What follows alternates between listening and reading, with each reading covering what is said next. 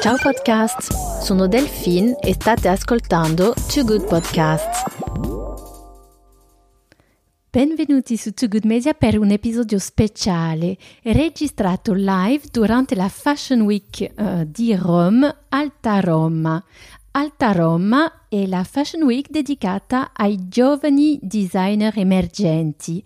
Uh, oggi ho la fortuna di poter incontrare durante il showcase i designer uh, che hanno sfilato durante questa settimana della moda d'Alta Roma. Adesso lascio la parola a Gretel Zanotti per parlare dell'esperienza della creazione di uh, Gretel Z. Sì, allora io lo pronuncio all'inglese perché comunque il mio brand è abbastanza conosciuto in America e loro mi chiamano Gretel Z e lo trovo che sia più carino rispetto all'italiana che è Gretel Z puntato. Sì, io ho frequentato 5 anni una scuola d'arte dove comunque ho imparato a dipingere, disegnare, eh, modellare l'argilla, fare qualsiasi cosa e mi è piaciuta tantissimo e trovo che l'arte sia stupenda e cerco di introdurla anche nel mondo della moda dipingendo personalmente i miei abiti, che sono comunque pezzi unici, come se fossero dei quadri da indossare. Tutto made in Italy, assolutamente sì, qualsiasi cosa. Io devo sostenere comunque il mio paese e voglio collaborare con i migliori. Quindi le sete le prendo da Como, le lane cashmere mi affido principalmente all'Europiana, pizzi francesi, anche le viscose per i nostri tubini stretch che hanno questo effetto shapewear perché enfatizzano le parti migliori del corpo e nascondono un po' i difetti. Quindi sì, tutto è made in Italy. Il progetto del profumo è nato da me e mia sorella. Mia sorella è una grandissima amante e un naso perfetto per quanto riguarda la profumeria di nicchia. Una sera insieme par- parlando, chiacchierando, abbiamo deciso comunque di lanciare la nostra prima collezione di profumeria e lei ha scelto tutti gli ingredienti, ho curato il packaging, è stato un lavoro bellissimo, un progetto che comunque stupisce tante persone perché rimangono abbagliati e molto sorpresi comunque dalla qualità e dall'innovazione, quindi è un progetto che mi sta molto a cuore e di cui mi vado moltissimo fiera. Quello che ho intrapreso io, che comunque aprire un'azienda di moda in questo periodo non è facile. Le maniche, io ho sì. cercato comunque corsi di formazione da sola, dove comunque sì, sono una creativa e ho carenze in altre parti. Sto cercando di certo. diventare un'imprenditrice a 360 gradi perché io ho sempre scelto di, modelli diverse per ogni collezione, ho a volte modelli giapponesi, a volte modelli africane, altre volte modelli brasiliane, anche perché Facebook è perfetto per esempio per, per il blog. Invece Instagram è molto più forte per quanto riguarda l'immagine e ciò che tu vuoi trasmettere con una sola fotografia. Quindi sono importanti, tutti i canali social sono importanti e, e li seguo personalmente. Ecco. La commozione è nata quando sono uscita per ringraziare il pubblico, io ho detto, cavolo, l'ho fatto davvero. e lì mi sono commossa e ho iniziato a piangere, infatti sono anche scappata subito, che non volevo farmi vedere. To Good Media è il podcast dei creativi imprenditori, sia nel settore dell'arte che nella moda. Parlo con imprenditori di successo sul loro processo creativo e la loro esperienza business. Non dimenticare di mettere 5 stelle su iTunes, l'applicazione più importante per far conoscere il podcast. E per non mancare niente, pensate a seguire Too Good Media uh, su iTunes, Spotify o Google Podcast e tutti gli episodi si ritrovano su toogoodmedia.com, il nostro sito uh, con tutte le immagini dei reportage che facciamo durante gli eventi. Buon ascolto! Siamo al Showcase Alta Roma e ho il piacere di incontrare Gretel Zanotti del marchio Gretel Z che ha appena sfilato due giorni prima a Alta Roma, la sua prima sfilata eh, con una collezione stupenda eh, di couture. Donc lascio eh, Gretel presentarsi e iniziamo la nostra conversazione per conoscere uh, meglio sua, il suo percorso e un brand uh, che uh, ha creato quando aveva 20 anni e adesso sono già 6 anni con un percorso enorme che Gretel va a raccontarci. Buongiorno a tutti, sono Gretel Zanotti, la direttrice creativa nonché titolare dell'azienda Gretel Z. siamo un brand di alta sartoria femminile e il nostro obiettivo è quello comunque di riportare il bello e il lusso della moda italiana che si è un po' perso negli ultimi anni e di voler creare uno stile senza tempo e per tutte le età. Questo è il mio obiettivo. Utilizziamo comunque i tessuti e i tagli più belli, in circolazione collaboriamo comunque con i migliori fornitori italiani, proprio perché noi vogliamo assolutamente portare il Made in Italy il 100% dalla zip al tessuto, comunque alla produzione. E un'altra cosa comunque che ci, che ci contraddistingue è il fatto di rendere tutto su misura, di cucire i nostri vestiti addosso dei clienti in base alle loro esigenze e fisicità. Sì, donc, eh, devo dire eh, che è impressionante di, eh, di, vedere a quale punto eh, è tutto personalizzato nella, nel brand che hai creato, anche il tuo profumo per esempio è, è sur mesure. Raccontami eh, questo progetto anche del profumo che dopo ritroviamo eh, nella, nella collezione Donna. Sì, il progetto del profumo è nato da me e mia sorella. Mia sorella è una grandissima amante e un naso perfetto per quanto riguarda la profumeria di nicchia. Una sera insieme par- parlando, chiacchierando, abbiamo deciso comunque di lanciare la nostra prima collezione di profumeria e lei ha scelto tutti gli ingredienti, ho curato il packaging, è stato un lavoro bellissimo, un progetto che comunque stupisce tante persone perché rimangono abbagliati e molto sorpresi comunque dalla qualità e dall'innovazione, quindi è un progetto che mi sta molto a cuore e di cui mi vado moltissimo fiera. E, uh, se ci puoi spiegare un po' cosa impiega, uh, cosa significa creare un profumo, quali sono le diverse cose da, da, da mettere uh, in piedi? La prima cosa sicuramente da fare è la creazione dell'essenza, quindi scegliere le varie note di testa, cuore, fondo, fare delle prove, affidarsi comunque a un laboratorio.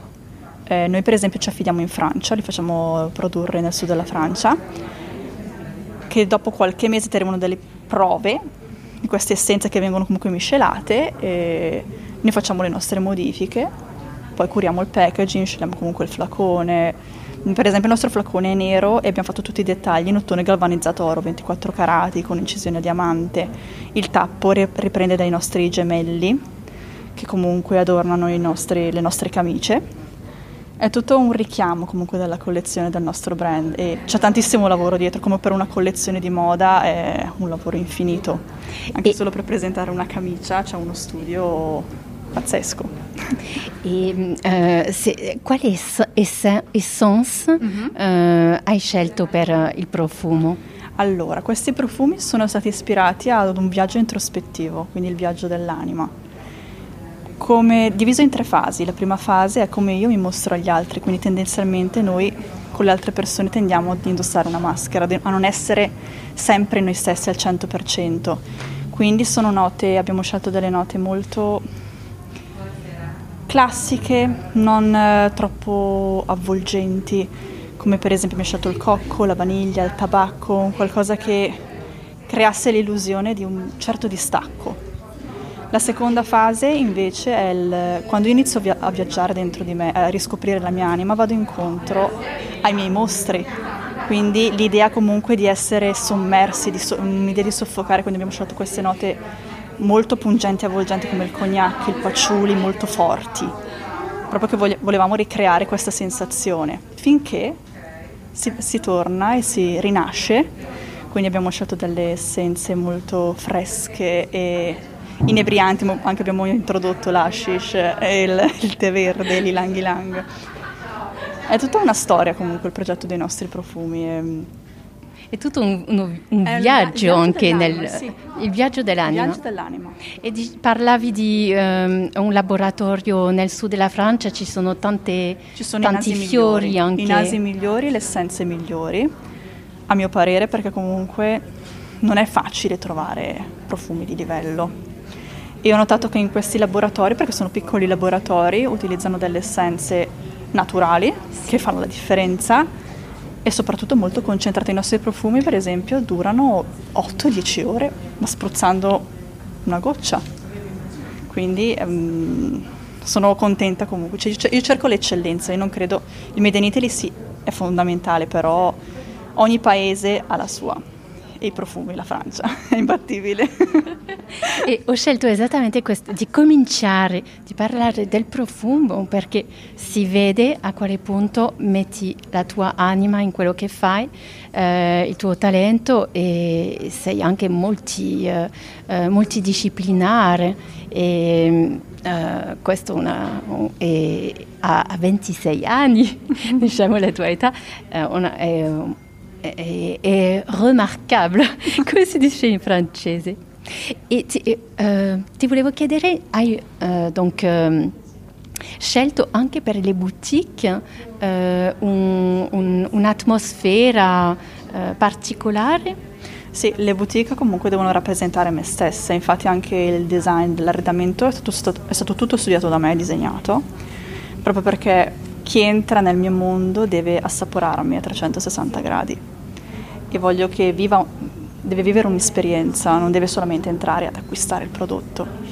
Quindi noi puntiamo molto sul coccolare la cliente, farla sentire a proprio agio. E creiamo anche le caramelle comunque personalizzate, i cioccolatini, proprio per eh, creare, sì, un'esperienza. Un'esperienza. Venire ad acquistare da me non è solo semplice prendere e guardare, è vivere qualcosa di nuovo. E c'è, c'è anche un profumo per, uh, per uh, l'odore nella, nella boutique? O... Sì, i nostri. Sì? Sì, sì, sì, sì, Adesso tra poco dovrebbe uscire anche nostra, il nostro primo profumo d'ambiente, proprio per, per la casa, a breve. un profumo abbastanza dolce però delicato perché nella casa non amo i profumi troppo inebrianti persistenti, quindi sarà una novità per il futuro. Bene, nero sicura. Ti faccio la domanda perché sapevo che era personalizzato, eh, eh, immaginavo, l'ho immaginato.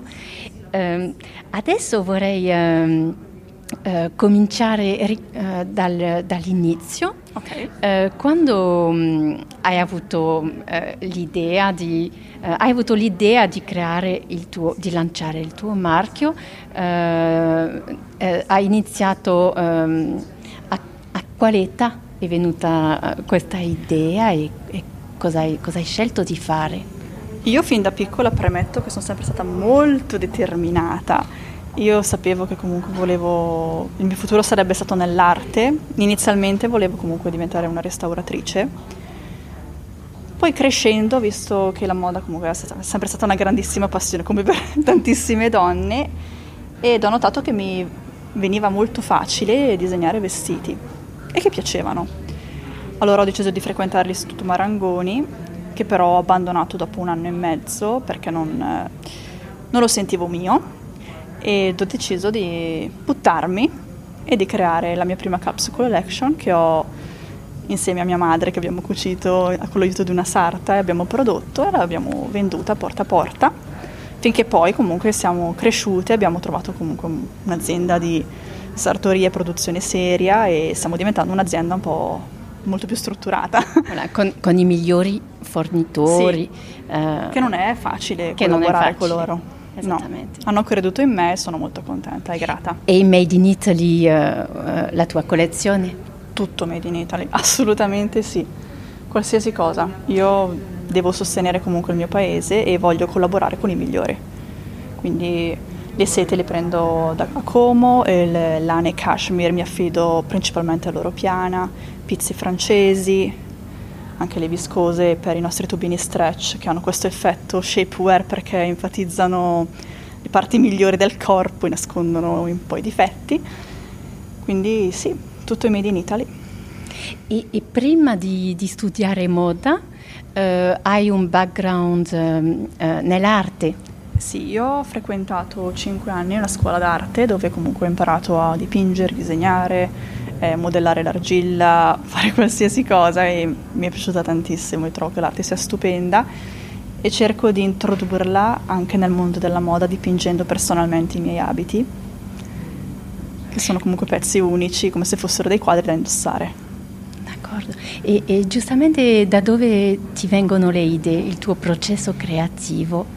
Eh, parti da, da, dove parti? Da, quale, come sei Dipende. ispirata? Allora, io ogni collezione eh, racconta una parte della mia vita, quindi eh, a volte mi ritrovo comunque a visionarle tutte una alla volta e vedo proprio una crescita e un cambiamento personale. Tendenzialmente però mi, mi ispiro sempre a qualcosa. L'arte è una di queste, ma anche comunque da un'architettura. Magari adesso per esempio la collezione che sto disegnando, che uscirà a gennaio, è ispirata a una serie tv che ho visionato.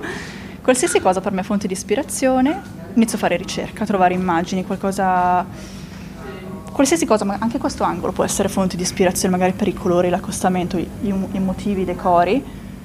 Io racchiudo tutto in un book di ricerca e quando mi sento pronta, perché devo essere anche in una situazione molto felice e positiva, mi metto seduta sulla mia scrivania e disegno tutta la collezione, tutta in un giorno, tutti i bozzetti, gli schizzi e poi pian piano li riprendo, li sistemo e li disegno su un figurino ovviamente fatto meglio. E, uh, l'hai visualizzata? Io sì, sempre voilà. tutto visualizzato, tutto nella mia testa. Quando fai le ricerche cominci a visualizzare... I, sì, i vestiti già realizzati. Sono Quindi eh, durante questa giornata finalmente tutto quello che hai eh, immaginato lo riproduci sulla, sulla carta? Sì, ed è bellissimo poi che da un semplice disegno piano piano diventa realtà, è un'emozione for- formidabile. Eh, quindi oui, sei, sei, anche stylist, eh, eh, sei, sei, veramente, hai tutti i talenti per la, cre- la, creazione. E, e cosa pensi giustamente delle come dire, eh, dei designer che eh, hanno bisogno di, eh, eh di, collaborare con uno stylist eh, esterno per le loro collezioni. Pu- può essere... Assolutamente sì, perché ci sono tante case di moda che magari sono basate più sul business, che hanno un forte impatto imprenditoriale, però a volte manca la creatività ed è giusto, perché per creare qualcosa di bello c'è bisogno di tutto c'è bisogno della parte imprenditoriale, c'è bisogno della creatività e quindi trovo sia assolutamente normale e giusto e corretto. Un'azienda per crescere deve avere tante cose. Tante cose, esattamente.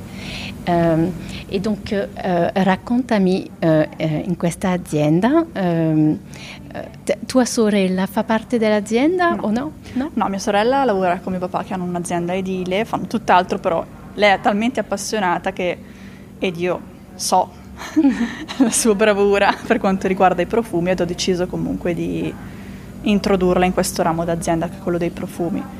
Nell'azienda comunque è un'azienda familiare dove non, non abbiamo partner per il momento, fortunatamente comunque ci siamo riusciti a farcela da soli e siamo in pochi e cerchiamo di fare tutto. Tutti devono essere comunque in grado di saper fare dalle piccole cose alle grandi cose e sulla parte business, eh, ehm, come sei riuscita? Perché la parte imprenditoriale, eh, la part- il marketing, eh, la, la, finanza. Con la formazione purtroppo ho fatto come, come tanti, abbiamo fatto l'errore grosso di affidarmi ad altre persone. Inizialmente ne ho pagato le conseguenze. Allora ho deciso comunque di formarmi personalmente, eh, sono anche seguita da da una coach comunque di persone molto professionali che vogliono il mio interesse e non sicuramente non pensano solo a loro. E con la mia formazione sono riuscita comunque a capire cosa poteva andare bene e cosa invece non poteva andare bene per la mia azienda. Comunque se sono giovane sono, devo ancora partire, devo ancora immergere al 100%, ma sono sicura che ce la farò. eh, hai già commesso errori in questi sei anni? Sì, sì, sì, sì tantissimi ripeto, eh, quando ti affidi totalmente alle capacità, tra virgolette, perché poi non si sono rivelate tali, di altre persone che si vendono molto bene ma in realtà fanno molto poco. Quindi io consiglio sempre di sentire quello che hai dentro e di tenere, cercare di tenere sempre tutto sotto controllo, perché quando dai troppo e le cose non sono le loro non ci metteranno mai il cuore che ci metti tu. E hai eh, mai pensato a integrare un incubatore eh, di start-up? Mm, no, non so neanche che cosa sia. Allora, eh, gli incubatori eh, per le start-up che siano eh, della tech digitale o, della, o, nella moda sono delle, delle strutture che ti appoggiano sulle competenze non core business, come per esempio la finanza, il legale. Ehm, eh, può essere eh, il marketing. Ah, ci sono, sono strutture che ti aiutano? Eh, incubatori, sì. Ah, no. Voilà. Mm. Eh, ma perché diciamo che eh, c'è una selezione all'entrata, il uh-huh. progetto deve, deve, avere delle potenzialità, sì. cercano dei talents e una volta che sei entrato eh, in questo incubatore eh, ti aiutano sì, a, a, formarti e svilupparti. a svilupparci okay. le, competenze, ah, sì, sì, le competenze non core e ti lasciano tempo per concentrarti su quello che eh, per esempio che hai nel, nel, nel, cuore, per esempio può essere la creatività, eh, il product design che può essere che solo personale eh, mm-hmm. al designer e anche il commerciale che è super importante. Eh, il commerciale è molto importante. Voilà, è molto importante e nessuno può farlo. Eh, al, al, voilà, è importante avere eh, dire, una strategia commerciale delle campagne eh, che siano. Voilà, il designer eh, si deve anche impegnare, sì. il founder eh, su, su, questi Io, aspetti. Mh, mm, infatti sono contenta perché noi riuscendo a gestire tutto a 360 gradi teniamo comunque sotto controllo, infatti come ripetevo prima, l'errore che abbiamo fatto è stato affidarci troppo in passato. Invece adesso che stiamo invece concentrando le nostre energie, magari lavoriamo dieci volte tanto, però abbiamo tutto sotto controllo e stiamo vedendo ottimi risultati, perché io so il prodotto comunque che sto creando, so a quale mercato voglio rivolgermi e non sono più disposta a scendere a compromessi e di conseguenza eh, troverò sicuramente la, la, mia strada. So che sicuramente questa formazione qua può aiutare. Io personalmente mi sono rimboccata le maniche e ho sì. cercato comunque corsi di formazione da sola, dove comunque sì, sono una creativa e ho carenze in altre parti. Sto cercando di certo. diventare un'imprenditrice a 360 gradi. Penso uh, questo sia veramente eh, un atteggiamento molto intelligente della, della nuova generazione, eh, di, perché oggi abbiamo tanti, eh, eh come dire, tant, eh, tant, eh, con il web, su, digita- su, su, YouTube, su tanti canali, tanti materiali in, in campo marketing, digitale, social media, che sono gratuitamente disponibili eh, e si, si, eh, penso che eh, formarsi tutta sì. la vita in continuazione sì. Eh, sia una cosa eh, da capire molto giovane Bisogna essere curiosi. Es- esattamente. bisogna essere curiosi, bisogna sempre avere voglia di imparare e non bisogna avere soprattutto la presunzione di essere arrivato ad un livello altissimo e di non eh, avere più possibilità di crescita, perché io penso che si arrivi anche a 90 anni e comunque scoprire sempre cose nuove ed avere l'entusiasmo di, di imparare, perché ogni storia è diversa ed è bello sentire tutte le varie esperienze e prendere quello che ci può aiutare. Allora, come era questa esperienza di, di sfilata? Raccontami bellissima, le tue emozioni. È stato bellissimo, innanzitutto per un'opportunità incredibile, che è, è tutta nata per caso molto velocemente e, e, devo dire che sono molto soddisfatta. Il lavoro ovviamente tantissimo, non, immaginavo ma non così tanto che fosse così veloce perché io alla fine la mia sfilata non me la sono neanche goduta al 100%, è stata lì a vestire, a aiutare comunque le modelle ad uscire, l'ho rivista comunque il giorno dopo, ho detto wow, è stato bellissimo. La commozione è nata quando sono uscita per ringraziare il pubblico, io ho detto cavolo l'ho fatto davvero e lì mi sono commossa e ho iniziato a piangere, infatti sono anche scappata subito che non volevo farmi vedere. E, ehm, un'emozione incredibile, una forse delle più belle che abbiamo mai provato in vita mia. È vero. E lo auguro a, tanti che hanno il mio stesso sogno. È vero che uh, um, come dire, le, le, la sfilata uh, fisica è una cosa, un'esperienza unica. Uh, l'evento fisico, un'esperienza allucinante. Mm. Bellissimo. Dove esce tutta la bellezza, penso sì. è concentrata. Tutta l'emozione. Tutta l'emozione, sì. esattamente, la bellezza dei capi, della, della collezione, indestato dalle modelle, anche questo... Sì, tutto il mood che io ho voluto comunque ricreare, perché la collezione è ispirata al mondo delle ninfe. Quindi anche questi abiti leggeri, drappeggiati, volevano ricreare quel mood molto fatato e fatto di bellezza e basta, soprattutto in questo periodo qua dove c'è stato troppo di negativo. Volevo portare un po' di, un po di, be- un po di bellezza un po' di amore. E sono contenta comunque che sia arrivato perché quando metti tanto cuore e tante emozioni, quello che crei arriva anche al prossimo che osserva e sono contenta di esserci riuscita. È vero, era una bellissima, bellissima sfilata e molto importante devo dire. Eh, quante, quante, uscite? No, non sono tantissime, 30. Non... Oh, enorme, 30 uscite no, una bella sfilata. Sono oh 60 le uscite comunque di una, uno stilista importante, affermato, solitamente sono 60 uscite. Come prima sono riuscita... Perché per esempio per la sfilata collettiva sono solo 10, 10 sì. 30 te... Eh, Minimo, eh, mm. quello richiesto era minimo erano 24 look, io ho deciso facciamo 30. e come hai scelto le look uh, da... Uh, che ho selezionato? Sì, come li hai selezionati? Io, il mio brand, diciamo che quello che io ho portato in sfilata erano alcuni pezzi nuovissimi, proprio della collezione, ed altri invece iconici della, del mio brand, che comunque sono molto richiesti e hanno sempre un grandissimo successo. Quindi ho creato questa unione di stagionale, quindi di ispirazione, e qualcosa invece che potesse piacere e che fosse anche funzionale per il pubblico. Ho deciso di fare questa unione e sono contenta del risultato. Ho creato la sfilata, penso in due giorni, che mi sono messa a pensare e capire cosa, cosa far sfilare tutto molto veloce, non, eh, senza neanche rendermene conto, però le cose fatte così sono anche sempre le più belle. Sì. E il casting uh, era il tuo primo uh, casting, casting delle modelle? per modelle di sfilata, sì. Di sfilata, ma, sì, ma sei shooting, abituata sì. voilà, per i shooting? Sì, sì, sì, sì, sì. Già, già, da tanti anni sì. fai già dei shooting? Da 5 anni, sì, sì, sì. Io...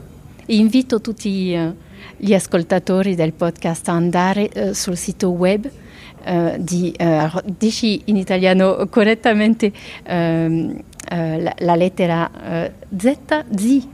Sì, allora io lo pronuncio all'inglese perché comunque il mio brand è abbastanza conosciuto in America e loro mi chiamano Gretel Z e lo trovo che sia più carino rispetto all'italiana che è Gretel Z puntato. So, su, andate su uh, Gretel uh, Z Com? Sì, esatto. Voilà, a vedere uh, l'universo uh, di Greta. C'è il mio mondo dove c'è anche una sezione ispirata comunque dove io mi racconto, dove racconto la mia storia che è la mia community, una sorta di blog. Questa è una cosa molto anche originale della nuova generazione di, uh, di, mettere, di vedere l'e-commerce non solo come un portale di vendita, ma è veramente un modo di, di comunicare con sì. la tua comunità. Sì, sì, infatti nella mia comunità, nel mio blog comunque c'è la possibilità di commentare, di... è come se fosse un social network all'interno del mio sito web e, e sono contentissima perché io ho sempre cercato negli stilisti comunque la loro esperienza, io ero sempre stata attratta dalle loro storie e tanti passaggi vengono oscurati e quindi invece ho deciso di mettermi a nudo al 100% sia per quanto riguarda le belle esperienze sia per quanto riguarda le brutte esperienze perché ahimè ci sono anche quelle all'interno di un'azienda ed è stata un'idea che, che sta piacendo e sono molto contenta e sicuramente andrà avanti. E devo dire che anche su questo sono molto impressionata perché uh, sulla tua community uh, uh, riesci a fare editoriali sì. su, su tema dell'attualità, per esempio hai fatto su Black Lives Matter, mi dicevi? Sì, ehm, io ho voluto raccontare comunque la mia esperienza, ovviamente non, eh, non ho scritto quell'editoriale nel boom perché non volevo risultasse troppo superficiale, comunque è un tema molto delicato e a un mese di distanza ho deciso di raccontare comunque la mia e di come vengono viste a livello commerciale, di come vengono giudicate a malincuore le modelle comunque nere. Io ho avuto delle brutte esperienze perché io ho sempre scelto di, modelle diverse per ogni collezione, ho una volta modelli giapponesi, a volte modelli africane, altre volte modelli brasiliane e ogni volta che mi interfacciavo con eh, alcuni uffici stampa, alcuni invece uffici commerciali, alcuni clienti buyers, e loro no, assolutamente una modella nera non, non ci rappresenta, quindi non, non va bene. e sono cose allucinanti. Sì, sì, e sono realtà di cui nessuno parla, ma che invece esistono. Io t- mi sono ho fatto una fiera per la sposa ad Atlanta in America e nel mio lookbook sposa c'era la mia sposa ideale, comunque era una donna, una donna africana e mi è stato comunque detto no, non noi acquistiamo perché comunque non eh, ci identifichiamo con una modella nera. È, è, sì. incredibile. Sì. E giustamente sai che uh, le tue modelle, uh, c'era una modella nera o due ieri? No. Una, una perché una. purtroppo al casting non ne sono venute tante. Io volevo era, comunque era creare, volevo creare un, delle modelle, una, cioè una diversità, comunque siamo sì. tutte diversi e, e tutte belle uguali.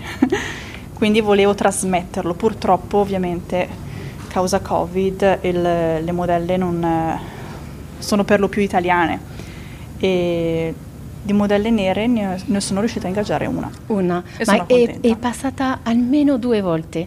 O, o... Sì, tutte le modelle hanno avuto, fatto due cambi. Due cambi, sì. E giustamente ho fatto uh, dei video per le stories perché l'ho trovata bellissima. Sì, okay. beh, una camminata... Sì, aveva un vestito bianco. Un bianto dipinto, quello dipinto. dipinto a mano, invece l'abito fucsia tutto drappeggiato a monospalla. Sì, ah, beh, vedi, uh, su 30 uh, passaggi a me è piaciuto particolarmente, donc hanno torto.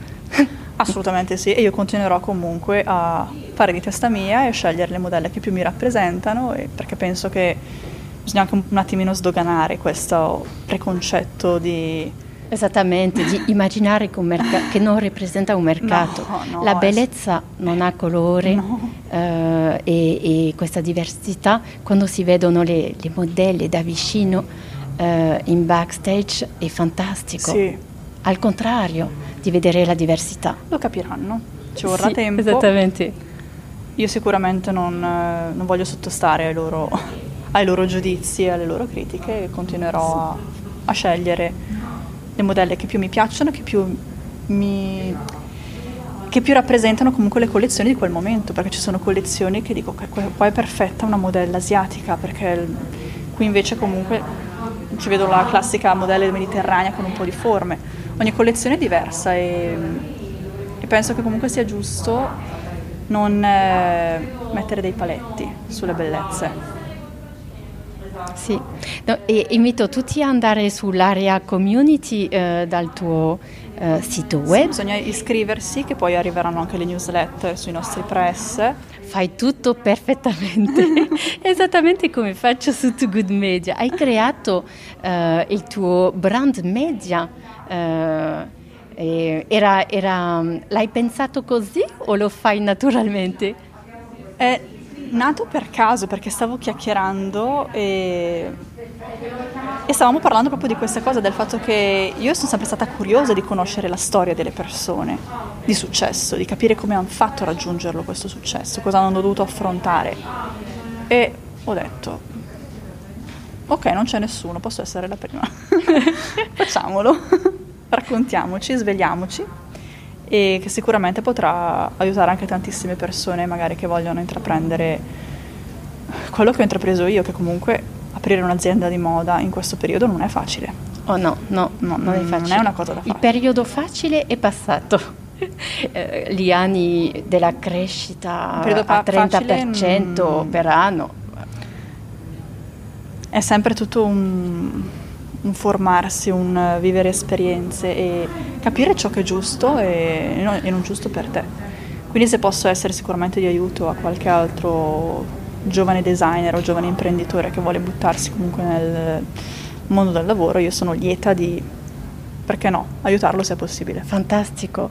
Eh, e qual è il canale sul quale ehm, eh, ti possiamo contattare? LinkedIn magari o Instagram? Sì, abbiamo Facebook, quello ufficiale, eh, abbiamo Facebook, Instagram, abbiamo YouTube e basta di canali social media. Sì. E, e, tu quale, quale eh, quello che preferisci seguire? Tutti o, o uno in particolare dove, dove Sicuramente vai ogni Instagram. Giorno? Instagram? Sì, però seguo tutti, cioè quando pubblico su Instagram, pubblico anche su Facebook, tengo sempre tutto molto aggiornato, anche perché Facebook è perfetto per esempio per, per il blog.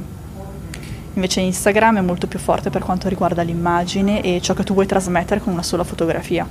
Quindi sono importanti, tutti i canali social sono importanti e, e li seguo personalmente. D'accordo. E Pinterest invece? Pinterest non, non lo uso, non è, non, quando una cosa non mi appassiona al 100% non sono neanche poi invogliata a, a seguirla. Pinterest, per la piccola storia, eh, sono soprattutto eh, all'80% le donne che ci vanno e soprattutto il mercato americano. Donc, euh, se vuoi uh, toccare uh, questa, questa, comunità, e lei è uh, una comunità su Pinterest e la particolarità anche di Pinterest è che i pins hanno una lunghezza e anche un po' un slow media, non è come Instagram o hai uh, i likes immediatamente, mm-hmm. ma le persone raramente vanno, vanno nello, uh, nella, nello, storico. Uh, okay. Il post non ha tanti valori un anno, un anno, dopo. Invece Pinterest, i pins continuano, è un po' come un buon Darò libro. allora. non mi sono mai soffermata più di tanto, quindi una cosa che non conosco... Um Bisogna Quindi, studiare di nuovo. E beh, io sì. per esempio studi- uh, su YouTube ci sono dei youtuber che sono bravissimi uh, a spiegare come usare uh, Pinterest perché sono specialisti. YouTube è formidabile per tutto. Quando non sai fare qualcosa, è vero, è vero. Anch'io, anch'io faccio. Dopo aver fatto consulting durante 15 anni, eh, oggi i social media eh, si impara tutto su, sì. su YouTube. Mm. Sì, sì, io infatti sono una grandissima appassionata, guardo, ouais. guardo tutto. Anch'io, bisogna controllare il tempo passato perché eh, può prendere un, una certa cifra di ore eh, sui social media. Vero, anche troppe. anche troppo. Eh, fantastico, sono molto contenta di uh, questa chiacchierata e, e, di questo scambio Uh, voilà, esperienze. esperienze. Esattamente. E uh, auguro di rivederti uh, Alta Roma o a, Sarei onorata. a Milano uh, voilà, per seguire la crescita del tuo brand. E, e ancora tanti complimenti Grazie. per questa sfilata, per la tua collezione e soprattutto per il tuo talento. Grazie multi, multiforme. Grazie mille. Grazie, Grazie. Gre- eh, Gretel, sono onorata. Grazie mille. A presto. Je suis Delphine et vous écoutez Too Good Podcasts. Non dimenticare di mettere 5 stelle su questo episodio per aiutarmi a far conoscere il podcast e anche parlarne con i vostri amici o con imprenditori che possono essere interessati. Per non mancare niente degli episodi di Too Good Podcasts, registratevi uh, sulla vostra applicazione preferita per ascoltare il podcast iTunes, Spotify o Google Podcasts. E tutti gli episodi sono sul sito uh, di Too Good Media, toogoodmedia.com. Hey podcast, je suis Delphine et vous écoutez Too Good Podcasts.